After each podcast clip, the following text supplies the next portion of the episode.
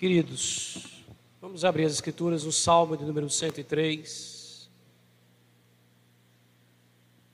Nós demos uma pausa nas nossas meditações em série em Filipenses. Vamos retornar logo, logo, mas eu gostaria de tratar desse salmo com vocês. 103.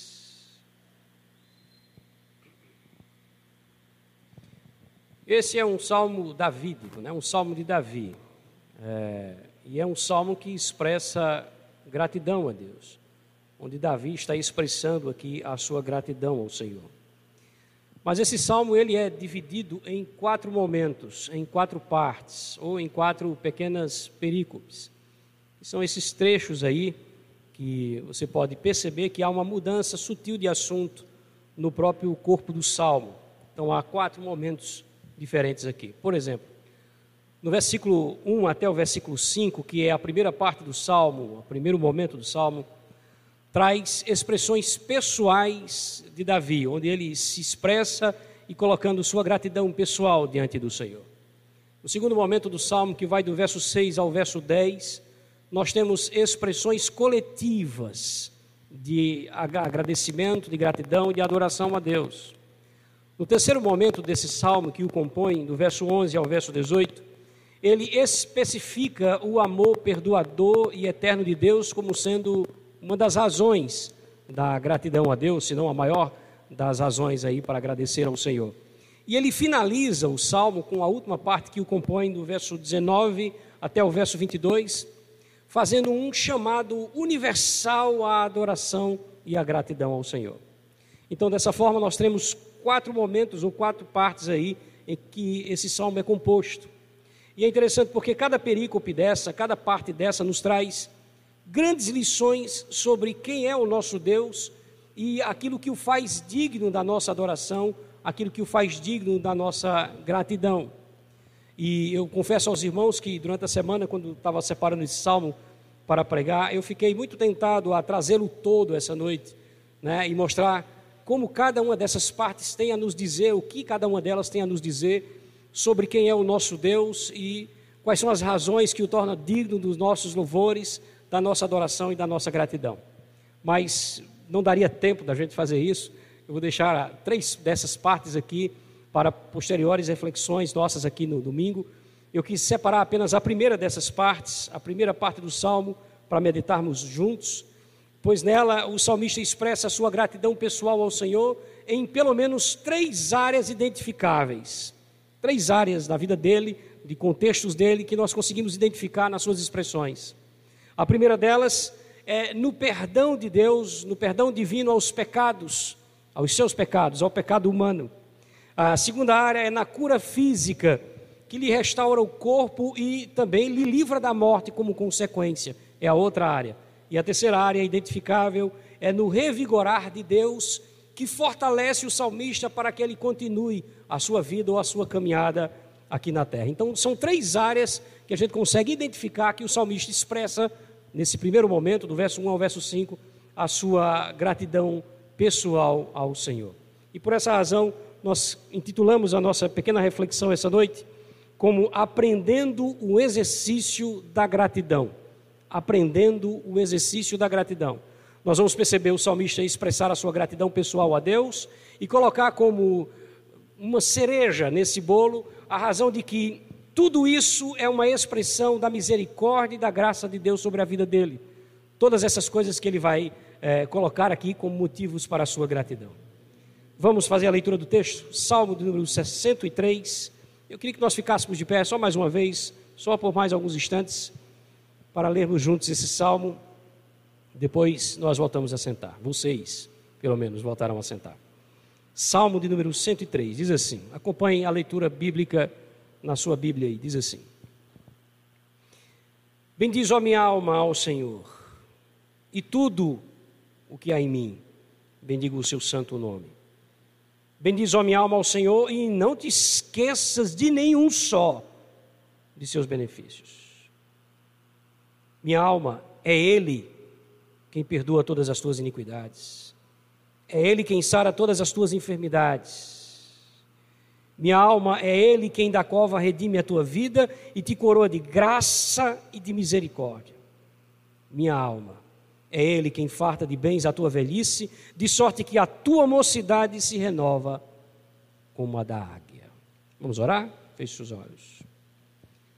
Querido Deus, privilégio nosso estar diante da tua palavra essa noite. Rogamos a Ti que o Senhor nos faça entender esse privilégio e aproveitar esses momentos para pensar naquilo que o Senhor vai nos dizer nessa noite. Que Teu Espírito que habita em nós, que Ele venha falar ao nosso coração por meio da Tua palavra. E possamos sair daqui entendendo Tua vontade e Tua verdade sobre a nossa vida. Ajuda-nos em nome de Jesus a aprender essa noite. Amém. Podem sentar, meus irmãos.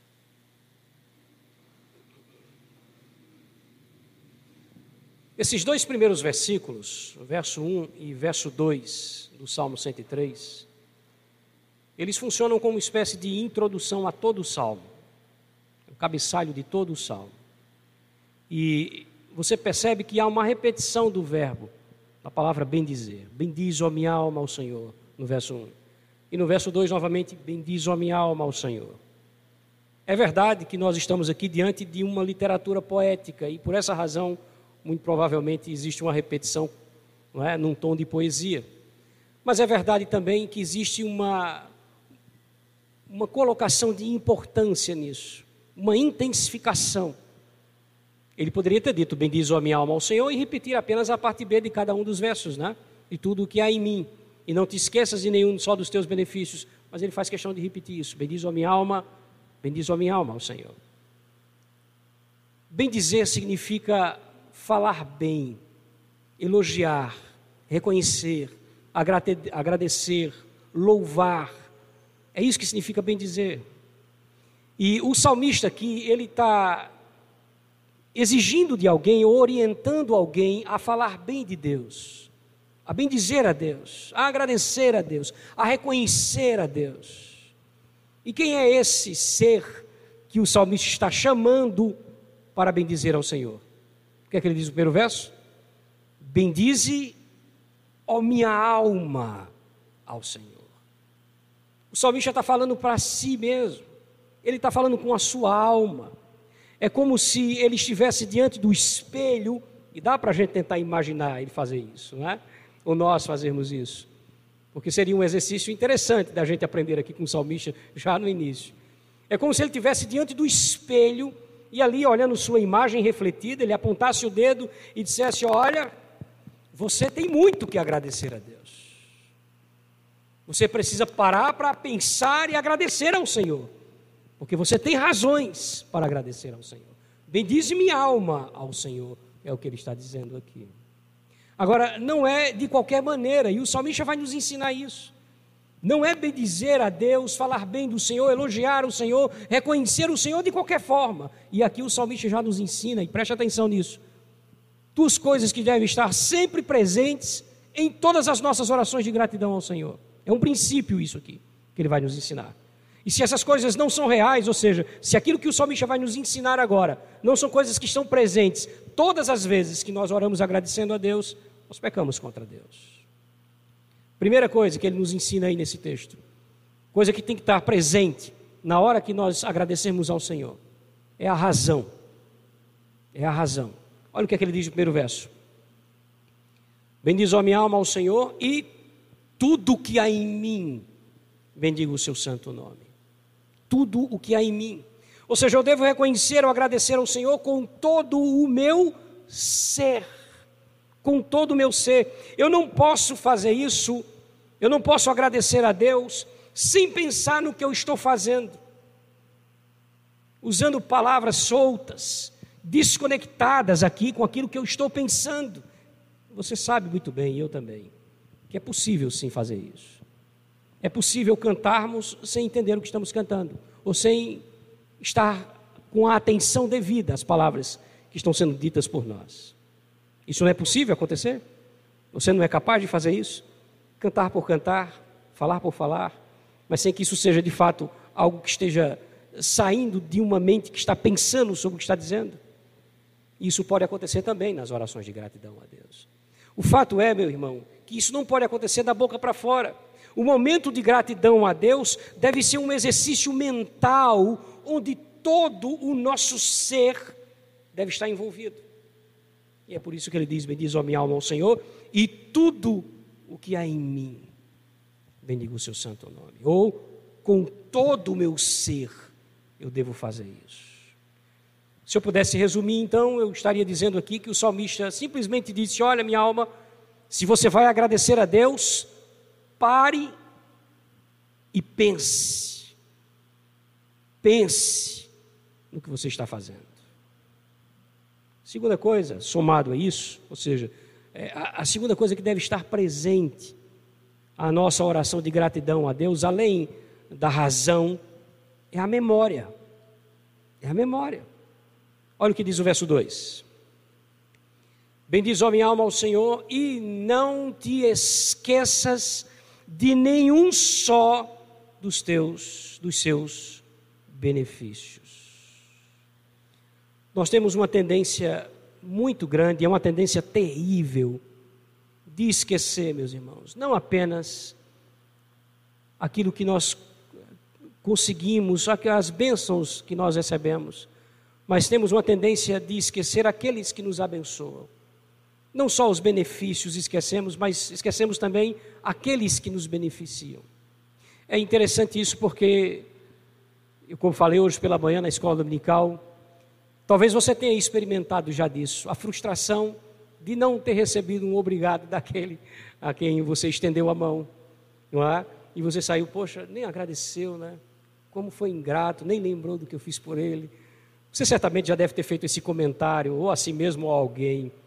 Eu tenho absoluta certeza disso. Mas deixa eu dizer uma coisa a você. Não tenha dúvidas do que eu vou lhe dizer. Certamente, em algum momento, você também agiu dessa forma. É uma tendência natural que a gente esqueça não apenas os benefícios, mas aqueles que nos beneficiam. E isso não acontece apenas em relação aos homens, a nossa relação com os homens. Isso também acontece em relação ao nosso relacionamento com quem? Com Deus. Assim como esquecemos aquilo que os homens nos proporcionam, esquecemos também aquilo que Deus nos proporciona. Tanto é que você vai recordar que quando Jesus Cristo ele estabelece a ceia do Senhor lá em Jerusalém, junto com seus discípulos, ele diz: "Façam isso em memória em memória de mim". Em outras palavras, façam isso para lembrar de mim, para não esquecer o que eu estou fazendo por vocês. Por que, Jesus? Porque é uma tendência. É uma tendência natural que isso aconteça. Vocês vão esquecer isso. Isso é um fato. Então veja só. Quando nós não paramos com frequência, quando eu e você não fazemos esse exercício que eu vou te falar agora com frequência, que é o exercício de parar para pensar e lembrar daquilo que Deus tem feito em nossas vidas, quando a gente não para para pensar na trajetória, na nossa trajetória, enquanto Deus tem sido generoso conosco, quando isso não é um exercício frequente, nós podemos nos tornar ou ingratos, ou desconfiados, perdemos a confiança em Deus, ou murmuradores. Ou murmuradores. Quando a gente não tem a tendência de parar para lembrar o que Deus fez por nós, nos tornamos ou ingratos, ou descrentes, ou desconfiados, ou murmuradores. É por isso que o salmista ele abre o salmo falando consigo e dizendo que há uma necessidade, que na hora de agradecer a Deus, primeiro é preciso parar e pensar, envolver todo o seu ser nesse momento de gratidão. E segundo, é preciso parar e lembrar das coisas que Deus já tem feito por nós. Amém? Muito bem. É exatamente isso que o salmista vai fazer a partir do verso 3. Ele instiga a sua alma a parar, pensar e lembrar. E ele vai fazer exatamente isso. Ele vai parar nesse momento, vai pensar e vai lembrar das coisas que Deus tem proporcionado a ele. Olha como é que ele inicia o versículo 3. Ele é quem perdoa todas as tuas iniquidades. Primeiro, o todas aqui eu enfatizei pela razão lógica, né, de que não há um pecado que de fato nós colocamos diante de Deus arrependido, que Ele não perdoe todas as tuas iniquidades. Mas uma coisa que a gente precisa entender é que nós não podemos entender perdoar aqui como deixar para lá. O salmista não tem intenção de dizer assim, olha minha alma, agradece a Deus porque Deus tem deixado para lá os teus pecados. Não é verdade isso. A Bíblia diz que Deus não tem o culpado por, por inocente. Ele não tem o culpado por inocente. Ele, a ideia, meus irmãos, é que o perdão, e nós falamos disso aqui numa dessas quintas-feiras de estudo agora, o perdão sempre deve ser uma resposta ao arrependimento. Sempre, em toda a relação. Se não há arrependimento, não pode haver perdão. O perdão é uma resposta ao arrependimento. Deus só nos perdoa quando nós nos arrependemos. Nós não podemos confundir paz com apaziguamento. Só existe verdadeira paz quando há perdão dos nossos pecados. Marque seu texto, marque a Bíblia onde você está lendo comigo e volte um pouco para o Salmo número 32. Eu quero mostrar a você o salmista Davi aqui tendo essa experiência. A experiência de ter recebido o perdão de Deus em relação ao seu pecado. Salmo de número 32. Salmo também escrito por Davi, revelando o fato de ter recebido o perdão de Deus. E olha só o que, é que vai acontecer aqui. Primeiro, Davi faz um reconhecimento no verso 1 e no verso 2. Olha o reconhecimento. O que é que ele reconhece aqui? Ele reconhece que bem-aventurado é aquele que tem a iniquidade perdoada e o pecado coberto. Ele reconhece que bem-aventurado é o homem a quem o Senhor não atribui iniquidade e em cujo espírito não há, não há dolo. Ele faz esse reconhecimento. É feliz o homem, viu? Davi está dizendo. Que Deus perdoa e encobre os pecados com o seu perdão. É feliz o homem. Por que, que Davi está dizendo isso? Aí vem o segundo momento. Ele faz uma confissão no verso 3. Ele diz: Pois enquanto eu calei os meus pecados, percebe que Davi está falando de experiência própria. Né? Enquanto eu calei os meus pecados, envelheceram os meus ossos pelos meus constantes gemidos todo o dia. Ele está falando de si, olha, enquanto eu não reconhecia o meu pecado, enquanto eu não confessava o meu pecado a Deus, era isso que estava acontecendo. E ele explica a razão do seu sofrimento no verso 4. Por que, que ele estava sofrendo? Porque a tua mão, ele está falando agora em relação a Deus, tua mão, Senhor, pesava dia e noite sobre mim, e o meu vigor se tornou em sequidão de estio. Não dá para a gente trabalhar aqui o que ele quer dizer com o seu sofrimento em si, mas o que ele está dizendo é que de alguma maneira Deus o pressionava e ele sofria por isso. De alguma forma Deus o cobrava, o pecado que não foi confessado. E ainda assim ele escondia o seu pecado de Deus, ou seja, ele não reconhecia o seu erro e não colocava diante do Senhor arrependido. Mas aí quando ele fez isso, veja só que bonito, ele encerra com uma conclusão aplicativa no verso 5, quando ele diz: Aí eu confessei o meu pecado. Esse é o problema, né? Não é o pecado em si, mas pecado não tratado, né? É como uma ferida não tratada. Eu confessei o meu pecado e a minha iniquidade. Eu não mais ocultei. Eu disse: Eu vou confessar ao Senhor as minhas transgressões. E o que foi que aconteceu? E tu perdoaste a iniquidade do meu pecado. Percebe? Voltando agora para o nosso texto. É exatamente o que Davi está dizendo aqui. Ele olha para si mesmo, ele diz à sua alma: Olha, você precisa agradecer a Deus. E aí ele começa a reconhecer isso. Ele diz: Olha, você precisa fazer isso de uma maneira pensada e lembrando as coisas que já aconteceram com você. E ele diz: Lembre-se quanto Deus tem perdoado o seu pecado. Deus tem perdoado o seu pecado. É Ele quem perdoa todas as suas iniquidades. Então, Davi certamente experimentou né, do perdão de Deus, porque ele reconheceu o seu pecado, ele confessou o seu pecado e ele se arrependeu do pecado cometido contra Deus. E por essa razão, ele experimentou do perdão do Senhor. Então, meus irmãos, o salmista parou, ele pensou, ele lembrou e agradeceu a Deus pelo perdão dos seus pecados. Que Deus nos faça sensíveis como o salmista, sensíveis como o salmista. Que Ele nos ajude a parar, pensar lembrar e agradecer ao Senhor pelo perdão dos nossos pecados. Amém? Ele continua lembrando aqui as bênçãos de Deus em sua vida, ainda no verso 3. Vou ler na íntegra, na parte B, mas o texto todo diz: Ele é quem perdoa todas as tuas iniquidades, nós acabamos de ver, e aí ele traz uma outra coisa que vem à sua memória: É Ele quem sara todas as suas enfermidades. Pode ser que o salmista ele esteja fazendo uma ligação aqui entre o seu pecado e a sua doença. Ele pode estar fazendo essa conexão, né? o que era muito comum entre os hebreus. Nós sabemos, meus irmãos, nós bem sabemos que quando a gente lê as Escrituras, quando a gente estuda as Escrituras, que nem sempre as nossas enfermidades elas são consequências diretas de pecados pessoais que nós praticamos. A gente sabe disso que nem sempre os nossos, as nossas doenças e enfermidades são por causa de pecados pessoais que a gente praticou. Mas ainda assim, duas coisas precisam ser consideradas aqui. A primeira delas é que, de fato, Deus pode fazer uso da enfermidade de uma maneira didática e paternal para trabalhar o nosso caráter. Isso é um fato, a Bíblia também traz isso.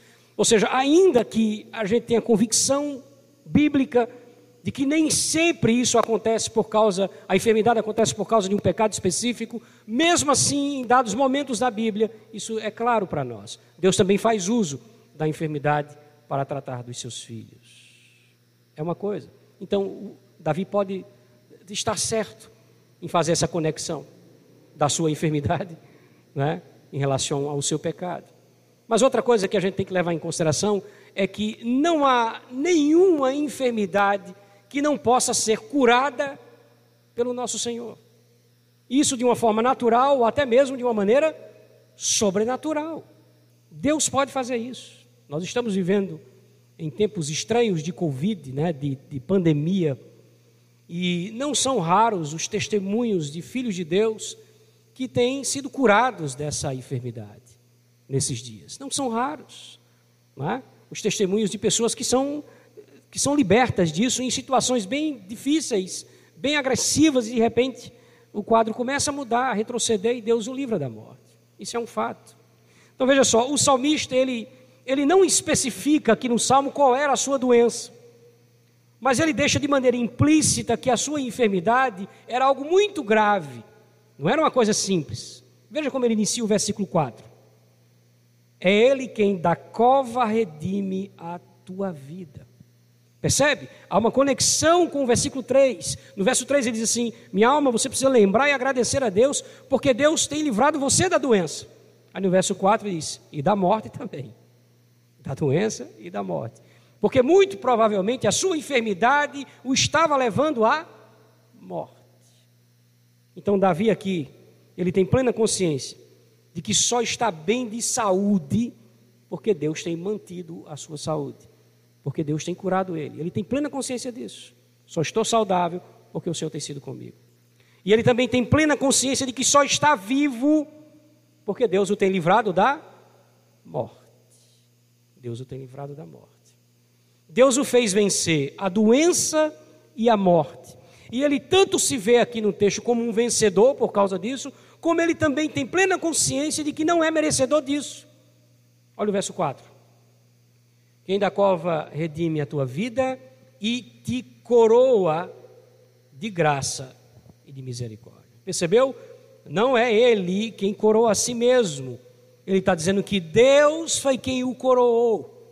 Ou seja, Deus foi quem o fez vencedor. Ele está dizendo à alma: minha alma, reconheça que você só venceu a doença e a morte porque Deus te coroou, Deus te fez vencer. Isso é tão verdade que ele manifesta a sua gratidão aqui a Deus, entendendo que isso é uma manifestação da graça e da misericórdia de Deus. Não é isso que ele diz no verso 4? Ele é quem te coroa de graça e de misericórdia, ou seja, é isso aqui não foi algo que você mereceu, você não fez por merecer essas coisas, simplesmente Deus agiu com graça e com misericórdia, ou como diz algumas traduções, com bondade e com compaixão. Essa aqui é uma palavra muito bonita usada por nós, mas que substituiu uma outra palavra que a gente não costuma usar com frequência, que é pena. E que é a tradução aqui também. Então o que é que o salmista está dizendo à sua própria alma? Ei, escute, Você só foi liberto da doença, você só venceu a doença e a morte. E isso só aconteceu até hoje, porque Deus teve pena de você. É fruto de sua graça e sua misericórdia. É algo que você não merece. Que você não merece. Você já recebeu favores de Deus assim? No. Sim, né?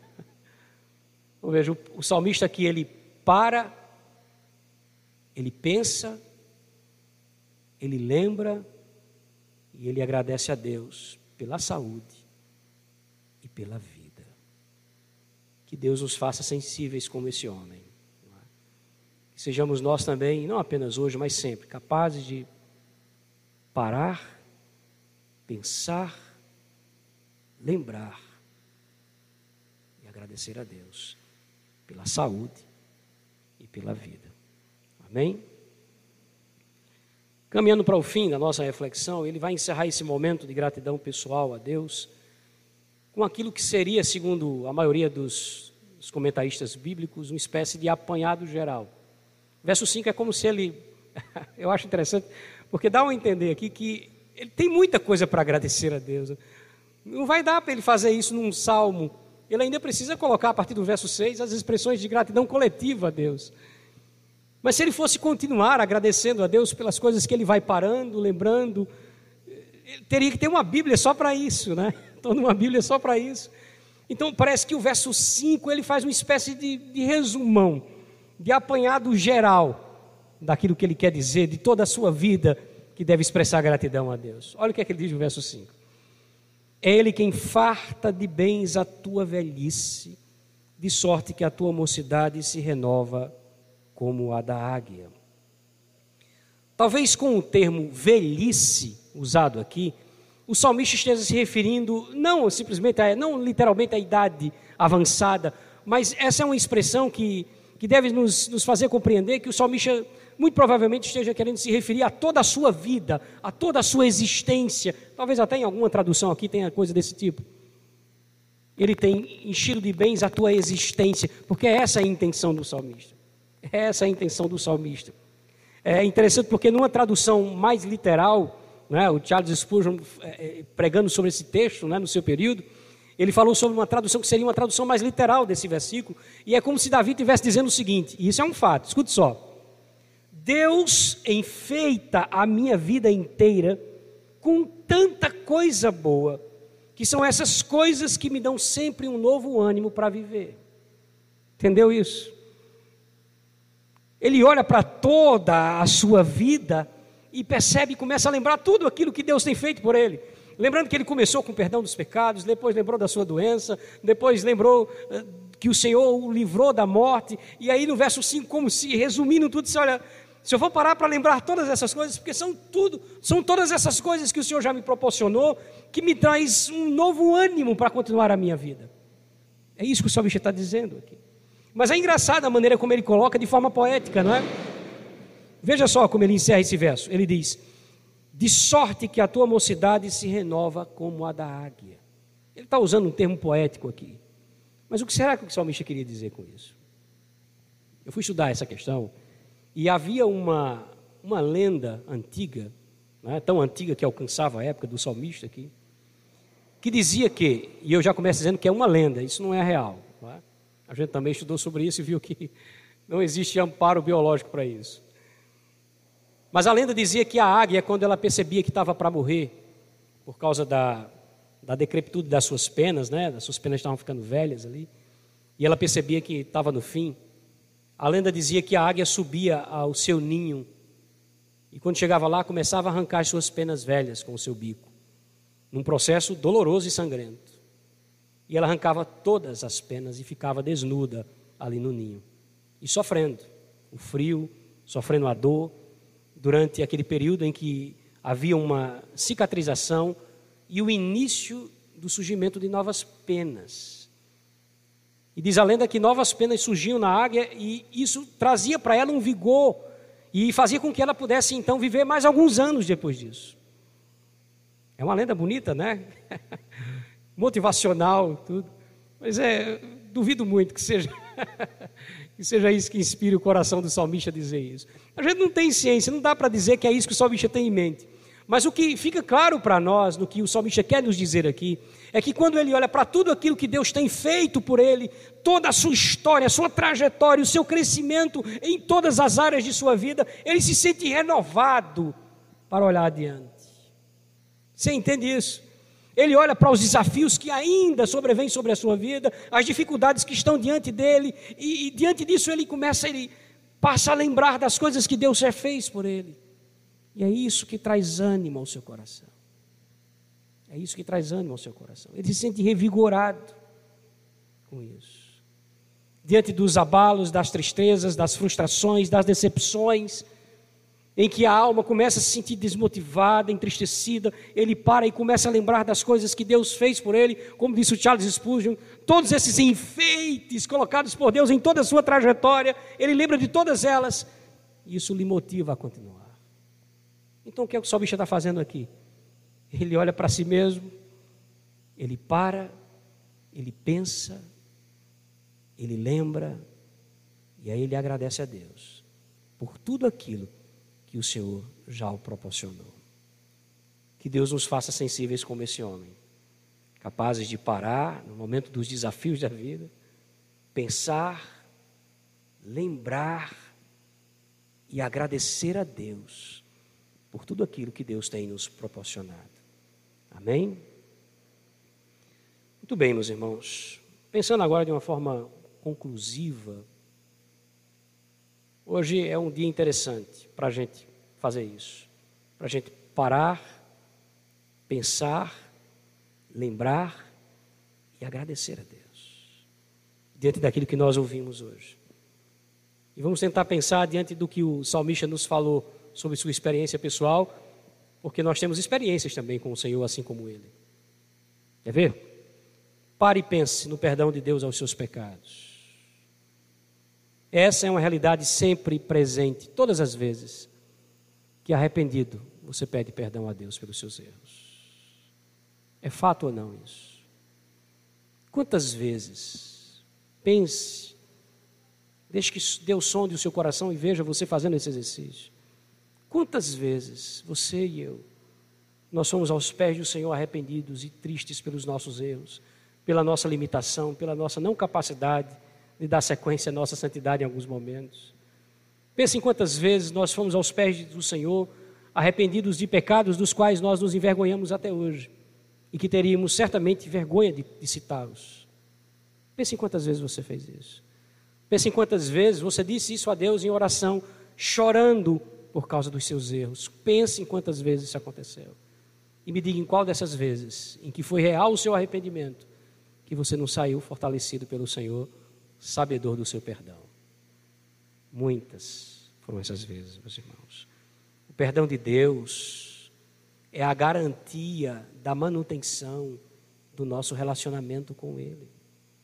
Portanto, aprendendo com o salmista o exercício da gratidão, Pare essa noite, pense, lembre quantas vezes Deus tem alforriado a sua alma culpa pelo perdão. Quantas vezes?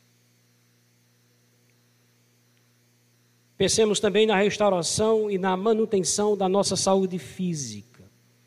Nós sabemos muito bem, meus irmãos, é um fato que a doença ela tem a capacidade de nos tirar um pouco da nossa paz e da nossa alegria, não é? A doença ela tem esse poder de arrancar de nós a nossa paz e alegria, ainda que momentaneamente. Mas é verdade também que Deus tem sustentado a nossa saúde. E que de uma maneira natural ou sobrenatural, Ele tem nos livrado de muitas enfermidades. Isso também é um fato. Se nos resta alguma saúde, hoje, nesse mundo condenado à destruição, o nosso Deus deve receber a nossa gratidão, porque é Ele que tem nos sustentado vivos e saudáveis.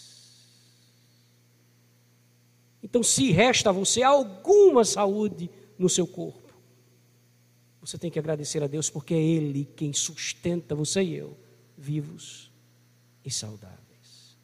Portanto, pare, pense e lembre quantas vezes o Senhor tem livrado você da doença e da morte. Quantas vezes? Pensemos também em relação às inúmeras vezes que o Senhor tem renovado a nossa alma diante dos embates da vida, assim como fez com o salmista. Sempre que nós nos encontramos abatidos, desencorajados, desanimados, quando nós lembramos de tudo aquilo que Deus já fez por nós, nós somos fortalecidos e estimulados a prosseguir. E aqui talvez esteja um grande segredo para a nossa vida.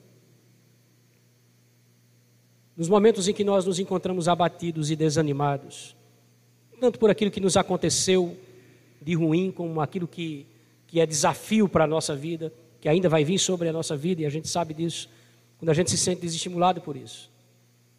E escute, grave isso. Se nós pararmos para pensar e lembrar em tudo aquilo que Deus já fez em nossas vidas, em todos os seus enfeites à nossa vida. Isso nos estimulará, meus irmãos, a prosseguir. Isso vai nos motivar a caminhar. Vai encher o nosso coração não apenas de paz, mas de fé, de confiança, para vencer os obstáculos que ainda virão. Portanto, pare, pense e lembre as inúmeras vezes que Deus já o fortaleceu. Ao mesmo tempo em que nós nos tornamos murmuradores, quando não paramos para pensar naquilo que Deus fez por nós, nós podemos nos encontrar como verdadeiros adoradores, quando esse exercício da lembrança, ele é feito com constância. Ele é feito com constância. Hoje pela manhã, quando eu estava falando sobre isso, né, a irmã Gildene me procurou ali no, no final da escola dominical e me deu um exemplo e eu disse a ela que ia trazer agora à noite. Imagine se eu pudesse dar a você aqui papéis e uma caneta, um lápis, e pedisse para que você listasse todas as bênçãos do Senhor na sua vida. Mas eu quero antes dar uma dica a você. Meus irmãos, há dois versículos que precisam estar o tempo todo casados na nossa mente. O primeiro deles, a misericórdia do Senhor é a causa de não sermos consumidos. Mas não era esse o verso. Deixa eu lembrar o verso. Lembrei. O salário do pecado é a morte. E o outro versículo que precisa estar junto a esse. Todos os homens pecaram e carecem da glória de Deus. Veja, o segundo verso diz que todos os homens pecaram. E o primeiro diz que o salário, o resultado do pecado é a morte. Então, se é assim, todos os homens merecem pois todos são pecadores. E tudo aquilo que não é morte, já que é só morte que a gente merece, é algo que a gente não merece. Tudo que você recebe que não é morte na sua vida, é algo que você não merece, pois você só merece a morte. E aquilo que eu não mereço é chamado de quê? Qual é o favor imerecido? Graça. Então, tudo que não é morte na vida da gente é graça de Deus. Esse trabalho, esse emprego que você tem, que muitas vezes chama de desgraça, é na verdade graça. Essa saúde que você tem, embora limitada em alguns de nós, é graça de Deus, pois não merecemos absolutamente nada disso. O seu cônjuge é graça, seus filhos, graça. Sua casa, graça, sua igreja, graça, tudo é graça de Deus. Entendendo isso, agora sim, imagine se eu pudesse entregar a você papéis e um lápis e pedisse para que você escrevesse tudo aquilo que é graça de Deus em sua vida, tudo aquilo que Deus já proporcionou a você de benefício. Acho que você não daria muita conta de fazer isso, né? Mas há uma coisa que certamente aconteceria. Nós ficaríamos impressionados. Impressionados com o tamanho da generosidade desse Deus que, vez por outra, por causa dos nossos pecados, nós nos queixamos dele. Nós ficaríamos impressionados. Como diz o hino sacro, né? Conta as muitas bênçãos. É um desafio, né? Dize-as de uma vez e verás surpreso o quanto Deus já fez. Portanto, meus irmãos, pare, pense, lembre e aprenda com Davi o exercício da gratidão. Feche os olhos, vamos orar.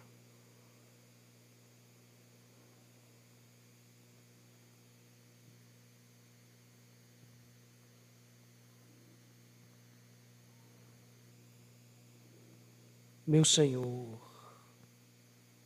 que nos escuta nesse instante, tanta coisa a gente tem para te agradecer, Senhor. Como o Senhor tem sido generoso conosco.